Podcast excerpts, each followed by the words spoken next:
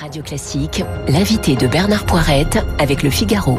Et cet invité, c'est le spécialiste de l'islam et du monde arabe, Gilles Kepel, que je salue. Bonjour. Bonjour. Merci d'être en studio avec nous. Gilles Kepel qui publie chez Gallimard Le prophète et la pandémie.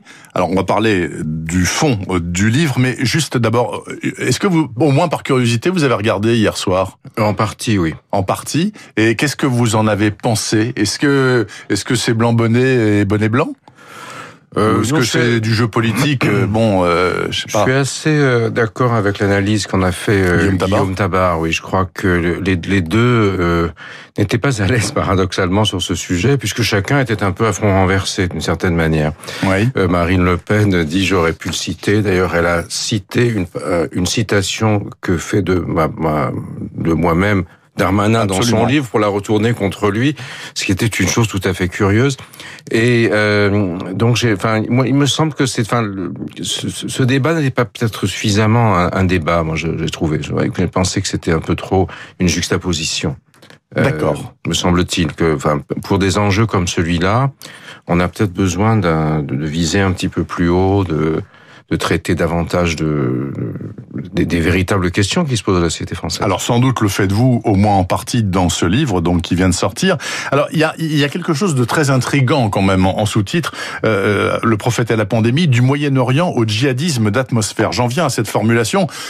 C'est quoi le djihadisme d'atmosphère? Et est-ce que, selon vous, Gilles Kepel, la loi séparatisme, appelons-la comme ça, même si elle a un titre à rallonge en fait, qui est en cours de débat, est un bon outil contre ce que vous décrivez être une évolution qui frappe la France et qui semble redoutable. Qu'est-ce que c'est? Qui ne frappe pas seulement la France, pas mais, seulement mais la le monde en fait. Bon, dans les, un livre précédent, ce livre aussi, je l'ai écrit à chaud cet été, à partir de, euh, de juillet jusqu'à novembre. J'ai essayé de faire de l'histoire immédiate parce qu'il y a eu des bouleversements tels pendant l'année 2020, euh, avec euh, le développement du pacte d'Abraham, si vous voulez, où on voit Israël s'allier avec les Émirats, le Maroc, les etc. Voilà, euh, où on voit euh, le président Erdogan devenir une sorte d'entrepreneur de colère allié au Qatar et euh, à l'Iran pour attaquer notamment très violemment Emmanuel Macron, la France à l'occasion du procès de Charlie Hebdo. Donc il m'a semblé nécessaire d'essayer de faire un peu le tri, de mettre de l'ordre là-dedans, de l'organiser, si vous voulez. Et je l'ai fait, bien sûr, en euh, le situant dans des choses que j'avais faites avant, mes 40 ans de travail sur la région. Et euh, c'est ça qui m'amène à cette tentative d'analyser ce qui se passe aujourd'hui avec la notion de djihadisme d'atmosphère. Alors, qu'est-ce que ça veut Qu'est-ce dire? que c'est? Donc, vous avez eu plusieurs phases du djihadisme au cours des dernières années. La première, qui était en Afghanistan à partir de 79, oui. soutenue par les Américains contre l'Union soviétique et aussi par les Saoudiens contre l'Iran, oui. euh, qui a abouti ensuite à, au djihadisme en Algérie, en Égypte, etc., qui a échoué.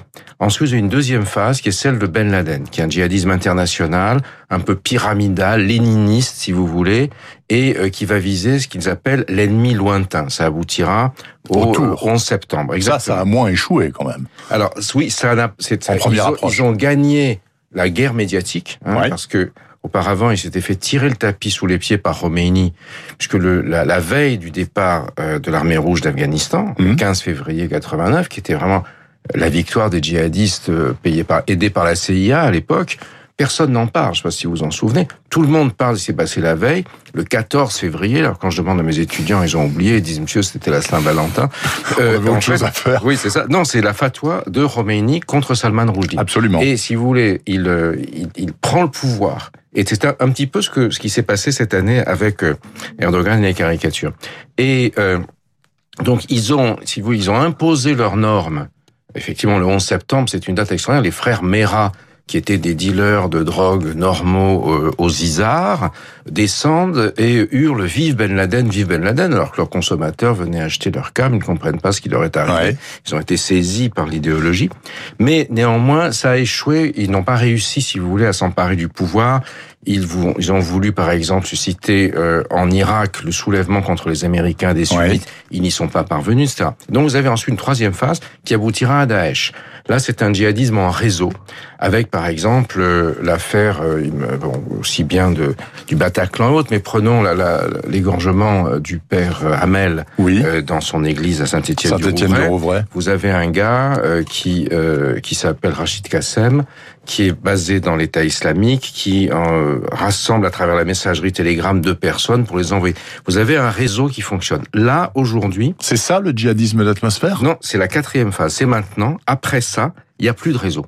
C'est-à-dire que euh, Anzorov, qui euh, égorge, enfin qui décapite le professeur Samuel Paty, oui. le euh, Pakistanais qui va, c'est une feuille de boucher parce qu'il a vu euh, sur euh, les sites en ourdou sur son téléphone des gens brandir des coutelas euh, contre les auteurs des caricatures de Charlie Hebdo, ou probablement Brahim Aissaoui qui euh, à Nice va le Tunisien exactement qui rentre par l'Italie tuer, oui.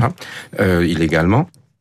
Ce sont des gens sur lesquels on n'a aucune donnée d'appartenance à un réseau quelconque. Vous avez deux choses différentes. Vous avez d'abord ce que mon collègue Bernard Rougier appelle des entrepreneurs de colère, qui vont désigner des cibles. Exemple, le professeur Paty. Oui. Et ceux qui les désignent ne disent pas de le condamner à mort eux-mêmes le père d'élèves, mmh. le, le, chef de la mosquée X ou Y, mais il passe le relais à d'autres. Voilà, il passe, il le, il le cible, si vous voulez aussi. Et vous avez là d'autres personnes qui elles se sont euh, montées le bourrichon sur les réseaux sociaux, euh, qui euh, sont allées écouter euh, des prêches radicaux. Qui, on le voit par exemple, Anzorov, on a maintenant l'ADN de quelqu'un quand c'est son téléphone portable. C'est-à-dire on voit euh, quelles sont les messageries avec lesquelles il fonctionnait. Quel est son etc. cheminement Exactement. Et, euh, et donc là, vous avez quelqu'un qui va, sur la base de cette, euh, ce djihadisme, dans cette atmosphère djihadiste, qui vont décider de passer à l'acte sans avoir besoin d'être activés par qui que ce soit. Et là, on a un défi absolument énorme. Alors, c'est une que la police ne peut pas relever. Voilà. Donc, aussi bonne soit-elle dans la traque sur Internet. C'est bon, pas, euh... c'est pas, si vous voulez, par, dans l'affaire, euh, par exemple, du Bataclan,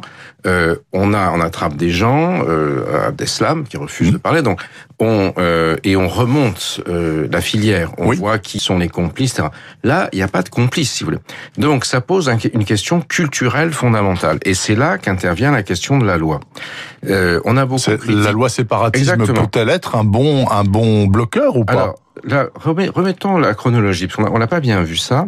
Euh, Emmanuel Macron fait son discours le euh, 2 euh, octobre. Ouais. C'est le 16 octobre, donc 14 jours plus tard, que Samuel Paty est, Est euh, égorgé. assassiné. Or, en fait, euh, il y a eu beaucoup de malentendus sur cette affaire.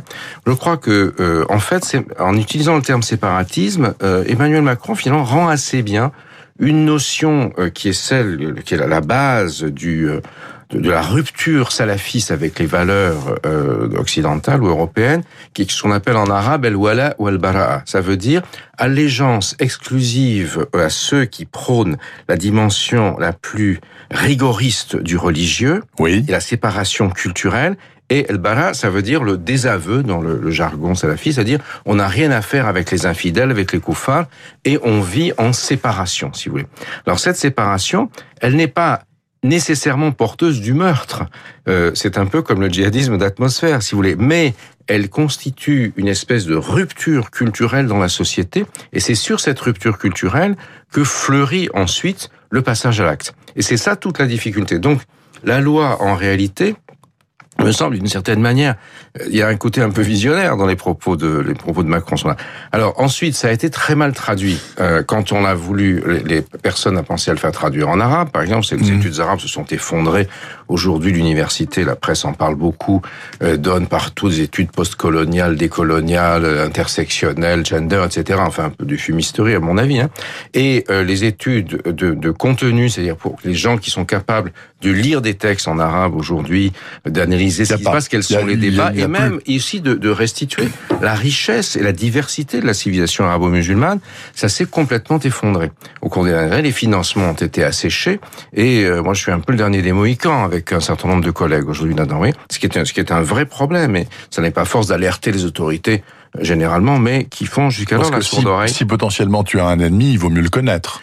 Oui, c'est bien sûr, mais c'est pour ça. mais c'est pas pas non plus seulement ça. C'est-à-dire qu'il s'agit pas seulement de faire de, de connaître la- l'arabe pour écouter les pros combattre. des, des, des djihadistes. C'est important pour comprendre la logique, mais c'est aussi pour montrer que la civilisation arabe et musulmane n'y est pas du tout réductible, si vous voulez. Or, elle est aujourd'hui dans son apparition publique, elle est prise en otage de euh, de ces individus. Et c'est un peu l'ensemble de ce dispositif, me semble-t-il, que la loi devrait pouvoir mettre en œuvre. Alors maintenant, il y a des débats. Moi, je suis pas là pour euh, Pour arbitrer. légiférer. ouais. Mais bien sûr, mais il me semble que ce qui est important, c'est d'arriver à faire en sorte que euh, il y a un dialogue, si vous voulez, entre les, on dit entre guillemets les savants du monde universitaire et le politique. Alors je suis pas sûr que c'était exactement le sens de l'intervention hier soir de Madame Le Pen, qui était plutôt en train d'essayer de, de, prendre des euh, des soutiens, si vous voulez, qu'elle n'avait pas par ailleurs. Enfin, elle est dans son rôle. En oui, bien sûr. Oui, en l'occurrence, Gilles Kepel. Donc vous écrivez euh, ce prophète et la pandémie, qui est un livre de géopolitique avant avant toute chose. Mais une géopolitique, si je puis me permettre, qui va justement jusqu'ici, c'est-à-dire qu'on voit bien que cette année 2020 fait que les enjeux du Moyen-Orient se produisent également dans la société française, dans ses banlieues, etc. Il y a une interpénétration, une porosité entre euh, la géo entre si vous voulez euh, euh, ce qui se passe à, à, au Maroc, à Tel Aviv, au, à Istanbul, etc. et ce qui va se passer à Aulnay-sous-Bois ou ici. Excusez-moi, je fais je fais une incise à propos de Tel Aviv parce que j'ai l'esprit d'escalier, mais vous révélez, enfin moi je savais pas dans ce livre que le Qatar fait fait amène des valises de billets de dollars tous les mois à l'aéroport Ben Gurion de Tel Aviv. Oui, 30 millions. Voilà pour Gaza. Oui, c'est ça. Pour, Gaza. Et que le président israélien a remercié l'ambassadeur qatari en lui disant merci euh, euh d'avoir mis Gaza sous votre ponction financière. Enfin, c'est absolument extraordinaire. Oui, et alors les adversaires de Netanyahu disent merci d'avoir... Enfin, vous avez... Ils, disent que Netanyahu remercie euh, le Qatar pour financer le Hamas. Oui, voilà, parce exactement. que ça permet, si vous voulez... C'est quand même paradoxal. Oui, mais Gaza, c'est un peu, si vous, un petit peu comme des certaines émeutes en banlieue, si vous voulez, où... Euh, on, on, brûle quelque chose, pour, on brûle la poste pour avoir euh, des emplois. Oui. Euh, et euh, d'une certaine manière, aujourd'hui, euh, le Hamas envoie des, par exemple, si, si les subventions n'arrivent pas, ils envoient des, des, des, ballons enflammés sur les champs à Netivot, dans les villes mmh. mitoyennes, pour assurer, être assuré de ce financement. Israël, le livre d'ailleurs là-dessus insiste beaucoup sur la façon dont Israël a ouvert un boulevard arabe, si vous voulez, avec les Émirats, mais est confronté à l'impasse palestinienne. Et paradoxalement, euh, Qatar, qui s'entend très mal avec les Émirats, finance le Hamas et Gaza, et du coup soulage les finances israéliennes d'une certaine oui. manière, alors que les Émirats, eux, euh, investissent avec leurs fonds souverains géants dans la high-tech israélienne, pensant ainsi aller à la phase post-pétrole.